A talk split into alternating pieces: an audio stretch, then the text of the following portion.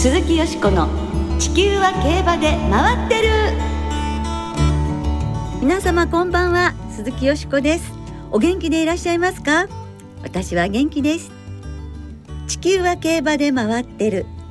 この番組では週末の重賞レースの展望や競馬界のさまざまな情報をお届けしてまいります。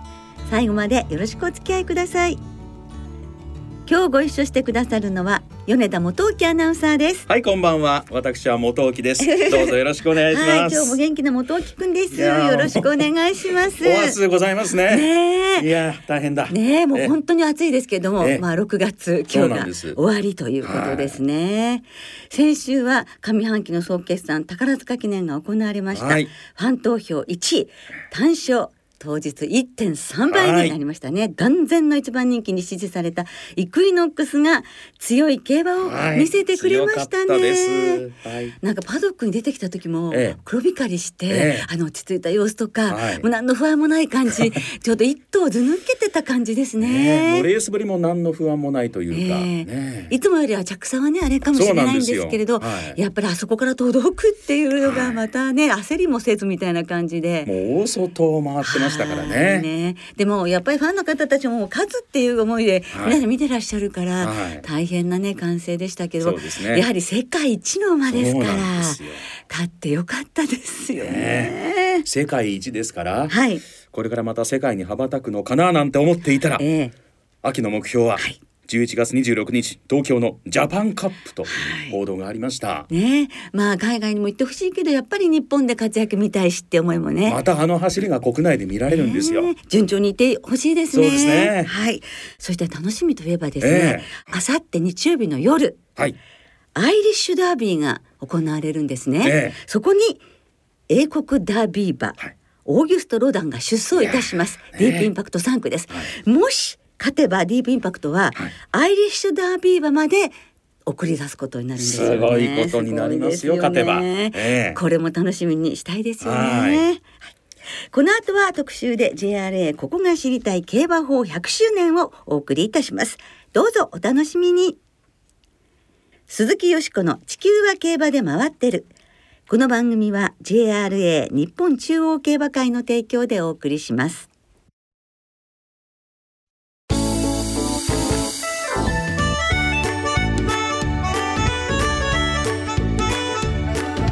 鈴木よしこの「地球は競馬で回ってる」JRA ここが知りたい。競馬法100周年。ということで JRA ここが知りたい。今回も JRA の職員の方をスタジオにお招きして今年制定100周年を迎える競馬法についてその歴史などなど詳しく教えていただきます。はい。実は競馬法100周年記念というレースはこれまで2つ行われていて桜花賞当日とで先日行われた安田記念がサブタイトルとして行われていたんですが偶然なんですが私二つとも実況させていただいたということがありまして、ええ、あご縁がありますわね。競馬法知ってる体で喋ってたんですけど。あいろいろおっしゃってますよね実はの前にね。そうでもないということでね、はい、この番組で知っていきたいと思います、はい、そうですね、はい、まあ実はね競馬法についてきちんと理解している方は少ないかもしれませんけどもね、はい、まあ基本的にギャンブルが禁止されている日本においてなぜ競馬ができるか、はい、だからそれは競馬法があるからだよっていうぐらいはなんとなく、まあ、知っていたように感じるんですけれどもやっぱり詳しくは知らないので、ね、私もしっかり学んでおきたいと思いますね。それでは競馬法について詳しく教えてくださる JRA の職員の方をご紹介しましょう。JRA 総合企画部経営企画室主査宮沢恵美子さんです。こんばんは。今日お忙しい中どうもありがとうございます。こんばんはどうぞよろしくお願いいたします、はい、よろしくお願いいたします。素敵な女性でいらっしゃいますよね、こうなんかお仕事ができになる感じ私はあの素敵な女性に囲まれてる気分でございますよ、はい、ね。ね。はいあの張り切ってくださ い。はい、よろしくお願いします。よろしくお願いします。宮沢さんは普段はどのようなお仕事をしていらっしゃるのですか？はい、あの私は本部の経営企画室という部署で JRA 全体として行うさまざまな施策の取りまとめを行っております。では今回の競馬法制定100周年に際しても企画やイベントなどに携わっていらっしゃるんですか？はい。あでは大変詳しくていらっしゃいますのでぜひ教えていただきましょう。よろしくお願いいたします。はいます、まずは基礎の基礎競馬法がどんな法律なのか教えてください。はい、競馬法とは日本における競馬の施行について定めた法律です。今回100周年を迎えた競馬法とは1923年に制定されたいわゆる旧競馬法を指しており1948年に制定された現行の競馬法とは異なるものです、はあ、具体的にはどんなことが定められているんですか？はい。具体的には競馬場入場料勝ち馬投票権払い戻し金など競馬に関する多くのことが定められています、はい、JRA は現行の競馬法に基づいて競馬を行っています。はい。という競馬法です。はい、はい、そんな中で、ええ、そもそもどうして競馬法を制定する必要があったのか、うん、今年制定100周年を迎えた競馬法の歴史についても教えていただきましょう。はい。え日本における近代競馬は1862年に始まりました。日本人による馬券の発売は政府による目許のもと1906年に始まりましたが1908年に新刑法が施行され政府は馬券の発売を禁止しました。はい。競馬近代競馬が1862年に始まったということで、はい、文久2年江戸時代末期というその時からねやってたんですね、はい、そして1908年に新刑法が施行されまして馬券の発売を禁止ということになったんですが現在の競馬を考えた時馬券の発売なしに競馬が行われるっていうことは想像できないですよね。そうですね。え馬券の発売が禁止されている間もえ政府の補助金により競馬はかろうじて存続していました。しかし馬の能力の向上や生産の奨励のためにも競馬法を制定して馬券を発売する必要性を多くの競馬関係者が国に働きかけました。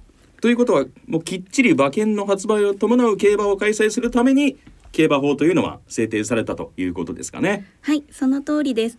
え競馬法の制定に尽力したのが日本競馬の父と呼ばれる安田伊左衛門です。冒頭で米田さんがおっしゃった安田記念は安田伊左衛門の功績を称えて設立され春のマイル王決定戦として親しまれています、はい、安田伊左衛門は馬券の発売を認める競馬法を制定するよう国に働きかけ自らが衆議院議員になって16年もの間運動を続けました。すごいですよね、ですからもうなんか命を懸けてというか全てをかけてというそういう競馬法成立に対しての強いものが感じられますよね。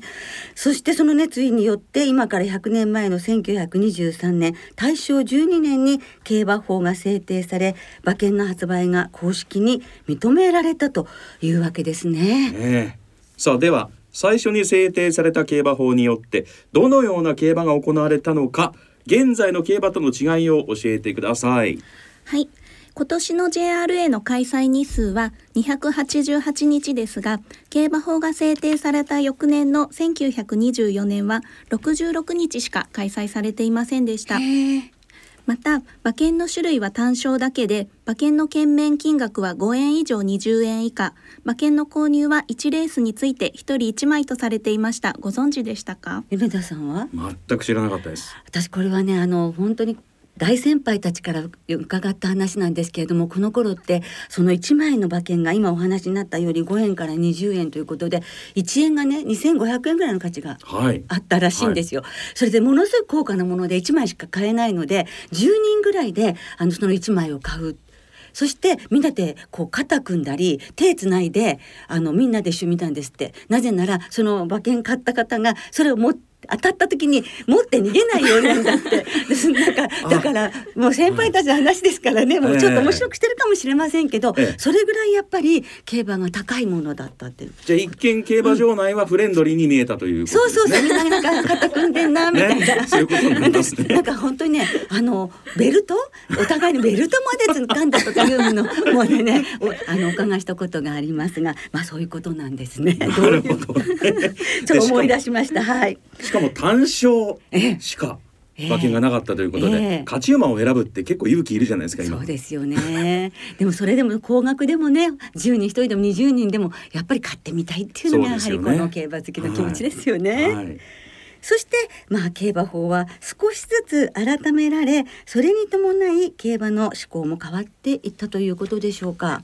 はいその通りです1948年に現行の競馬法が制定された後も改正が重ねられています近年ですと2008年の改正によって通常の払い戻し金に売上の5%相当額を上乗せして払い戻しする JRA プレミアムや払い戻し金が100円元返しとなる場合に10円を上乗せして払い戻しする JRA プラス10ができるようになりました。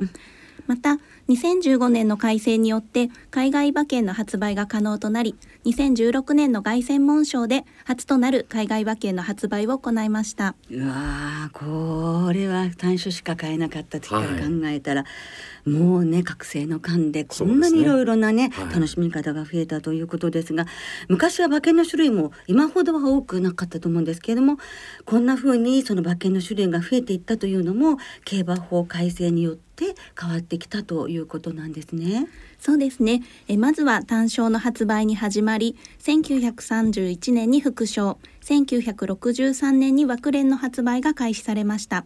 それから30年以上間が空いて、1990年代に馬連とワイド、2002年に馬単と3連複、そして2004年に3連単が発売されました。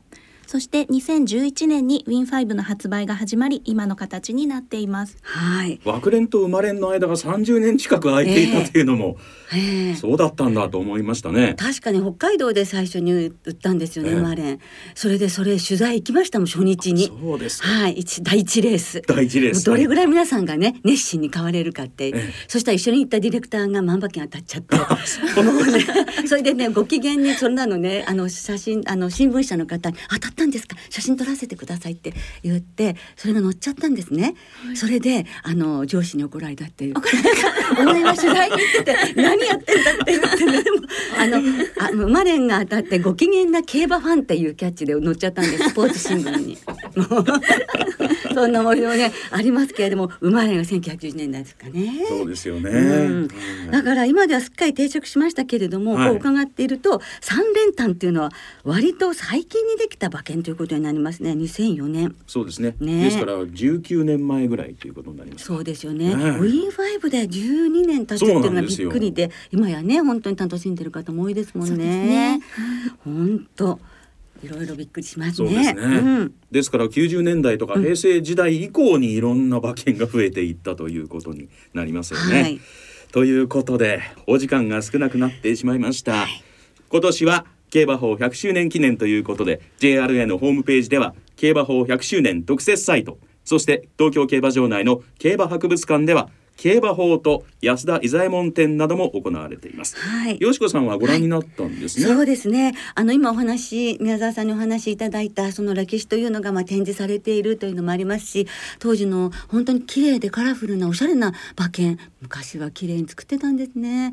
そういうのも展示されていますし、はい、安田伊左衛門さんがあの先ほどお話にあったように自らが衆議院になって国に働きかけてもうね、法律を決める側の人間になってまで、はい、やはりその競馬法を作りたいというその強い思いそれとその時代の皆様方今の今日までのこう携わった皆様方のその深い熱意と努力によって、はい、今私たちはああこういうふうに馬券をね思う存分競馬を買ってこう競馬を楽しむことができるっていうのは、はい、そういう皆さんのおかげなんだなっていうことを展示で深く感じ入りました。はい、この機会に宮沢さんは競馬法のどんなことを競馬ファンの皆さんに知っていただきたいとお考えですか？はい。え競馬法があるからこそ今日の競馬があると言えます。ぜひ競馬ファンの皆様にも競馬法や馬券の歩みに触れていただき日本の競馬がどのように発展してきたかについて知る機会にしていただければと思います。はい。でこの100周年をがあってですねさまざまなイベントやキャンペーンが行われるそうですね。はい。7月1日は1923年に競馬法が施行された日です。それを記念して明日7月1日に行われる全レースにおいて JRA スーパープレミアムとしてすべての投票法の払い戻し率を80%としております。また明日、明後日はうまかポイント2倍キャンペーンを行っておりまして通常のうまかポイントにボーナスポイントが付与される大変お得な2日間となっております。この後も年間を通して競馬法100周年のイベントやキャンペーンを行っていますので、ぜひご参加いただければと思います。そうですね。ぜひ馬券の変遷に思いを馳せつつ、ね、あの先人たちの熱い思いを感じつつご参加いただければと思いますね。はい米田さんいかがでしたか？いやもうありがたい思いを持ちながら馬券を買わなきゃいけないなという感じですよ。うん、はい、はい、ね、あのやっぱりちょっと今こう100周年ということで立ち止まってそう競馬のいろんなことに感謝したい、はい、そんな感じがいたしますね。歴史の重みをね感じながら馬券買っていきたいと思います、はい、今日は JRA 総合企画部経営企画室主査宮沢恵美子さんをスタジオにお迎えしてお送りいたしました。どうもありがとうございました。こちらこそありがとうございました。今日は JRA ここが知りたい競馬法100周年を特集でお届けしました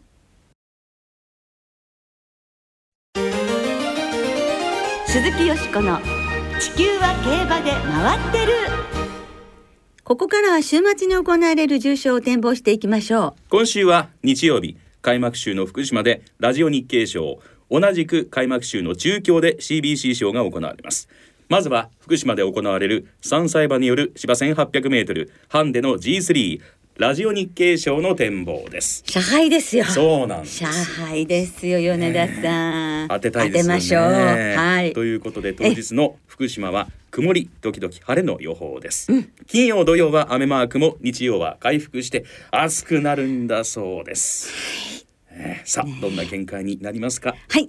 私は、え14番のレーベンスティール、まあ、一番人気がね、予想されるわけですけれども、4戦して上がりはすべて最速。デビュー戦はソウルオリエンスと大接戦。久々の2着、はい、そして前走5馬審査ということで、あのこの距離も4戦して2戦2勝と。全部揃ってるじゃありませんか。ね。ね。そして母の父が東海帝をもうねその時代のファンの方たちもね、この馬からも血がつながってってほしいっていうふうに願ってると思うんですよね。ええ、私もその一人でここからも飛躍していって守護馬になって。シンボルドルフ東海帝王の血をつないでいってほしいと思います。で東海帝王と言いますとですね、あの正解者新書から東海帝王伝説という本が発刊されました。ええ、はい。で私この中で東海帝王の思い出について語らせていただいているのでもしよろしければ皆さんお手に取っていただければ幸いでございます。もう予想から宣伝まで素晴らしい流れで、はい、ありがとうございます。はい、もう一回言いますね。東海帝王伝説、そして奇跡は生まれた。はい、はい、よろしくお願いいたします。はい、はい。さあ相手は？あそうですよ、ね、相手は、えー、枠順で言ってきますね、ええ、4番のオメガリッチマン6番エルトンバローズ9番のウバロバイト10番のバルサムノート11番アグラシアド。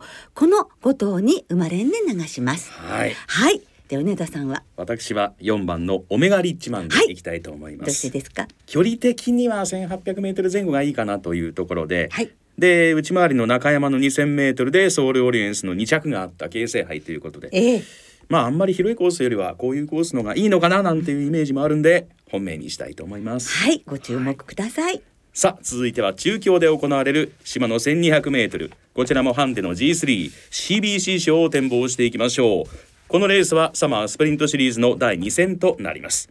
2日の中京は曇り時々晴れ。こちらも金曜土曜と雨で日曜に回復するだろうという予報です、はい、さあここもまたまたね頭数は12頭ではあるんですが予想が大変だったのではないでしょうか。そうですね。はい、でもやっぱりマッドクールですよね。はい。はい。まあ4連勝した時もすごかったんですけれども、シルクロードステークス3着は1着2着がね、えー、その後高松宮記念の出ワンツーということですから、えー、もう本当に重賞クラスの力があるということ、そして前走は楽鉄もしてたのに頑張って勝ってトップハンデだったのにということで、はい、あのちょっとグレーがかった足毛馬がただひたむきに走るその姿っていうのはね、はいもう胸に迫るものがあります。えー、はい、はい、ということでマッドクールなんですが、はい、相手はですね1番の吉野イースター3番エイシンスポッター9番のトラベスーラー8歳でも健在ですよね。この4頭のマレンボックスです。わかりました。はい米田さんは？はい私はトラベスーラで。あ、はい、きたいと思います。はい、語ってください。語ってください。はい、まあ重賞はまだ勝っていないんでね、うん、得意のこの中京のスプリントで、はい、初タイトル、はい、取ってほしいなと思っております。えー、はい、ね、ということでねよしこさんと私ね今週は手をつないで肩を組んで、肩組んで馬券買いましょうか。そうですね。ね仲良くね。仲良くですよ、あくまでね。そうですね。お願いしますね。はい、よろしくお願いします。お願いします。ということで、リスナーの皆さんからいただいた予想もご紹介したいと思います。はい、お願いします。まずは東京大王ウォッカさん。いよいよ本格的な夏競馬ですね。オープニングを飾りましょう。ラジオ日経賞はレーベンスティール、バルサムノート、アイスグリーンの馬単ボックスで勝負します。はい。ポカポカ湯たんぽさん。よしこさんこんばんは。はい、こんばんは。私事ですが先週初めて Win Five が当たりましたとても嬉しかったですラジオ日経賞はデビュー戦ソウルオリエンスと差のない2着だったレイベンスティールに注目しています母父が東海帝王なので血統的にも注目しています。一緒ですね気持ちは、はい。CBC 賞は前走が強かったマッドクールに期待しています。ハンデが58.5キロときついですが秋に向けてここは克服してほしいです。そうハンデだけねそうなんですけどね克服してほしいですね。中堅さんラジオ日経賞社杯は開幕週の馬場を生かして西欧の逃げ切りに期待します。CBC 賞は58.5キロでもマッドクールを信用します平成生まれのヤムくんさん。ラジオ日経賞。13年目。島田淳二グラニット。大逃亡劇で初重賞制覇へ、CBC 賞。こちらは7年目。そろそろ重賞を勝ってもいい。富田暁と吉野イースター。どちらも同期に追いつけ、うん、といただいてます、はい、クラブ競馬さん。鈴木さんこんばんは。こんばんは。私も元気です。よかったです。私は元木です。ね カットされますねこれね、社運のかかるラジオ日経賞は小回り校舎のアグラシアドで勝負します。といただいております。はい。はい。ということでねたくさんいただいているんですが。あもうもうね時間が来ちゃいましたので、ね、申し訳ないです。すべてご紹介できなくて申し訳ありません。はい、ありがとうございます。なおこの番組は金曜のお昼に収録しています。その後発表された出走取り消し機種変更などについては JRA のウェブサイトなどでご確認くださいまた重症予想はメール送信フォームから金曜日の正午までにお送りくださいお願いいたします来週は七夕賞プロキオンステークスの展望を中心にお届けします。そして特集では今年2023年の上半期の競馬を振り返ります。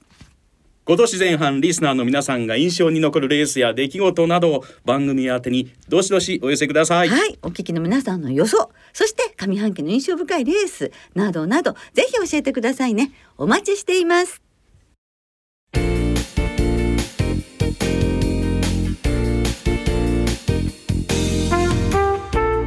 ろお別れの時間となりました。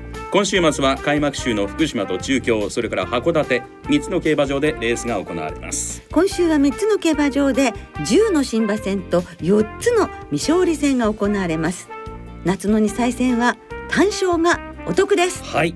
JRA の2歳戦全場全レースの単勝を対象に通常の払い戻し金に売上の5%相当額が上乗せされます。はい。さあ先週はよしこさん注目の2歳馬。ダイナカール一族の血を引くギャンブルルームが日曜阪神の新馬戦を解消しました。予想以上の5馬審査の鮮やかな圧勝劇、えーはい、もうねあの嬉しい驚きでございました。今後が楽しみですね。はい、はい、さあ一方で今週注目されている馬は？はい。今週は日曜日福島競馬場の6レース芝 1200m ですがこの番組でも大変お世話になっていますコパさんの馬です、はい、コパのアルベール。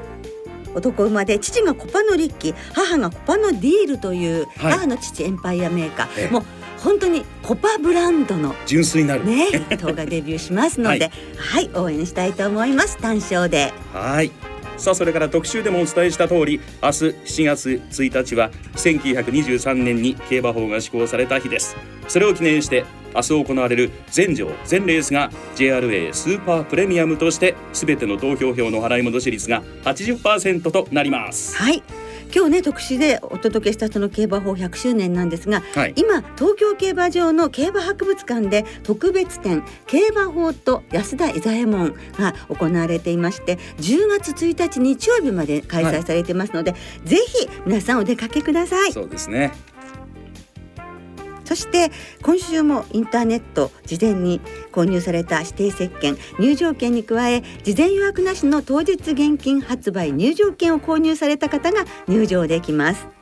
詳しくは JRA のウェブサイトなどでご確認ください。はいさらに明日明後日はうまかポイント2倍キャンペーンも実施されます。通常のうまかポイントにボーナスポイントが付与される大変お得な2日間となります。はいぜひあのこちらをね、お試しくださいますように。それでは夏競馬本格的に開幕の週末の競馬存分にお楽しみください。お相手は鈴木よしこと米田元沖でした。また来週元気にお耳にかかりましょう。鈴木よしこの地球は競馬で回ってる。この番組は JRA 日本中央競馬会の提供でお送りしました。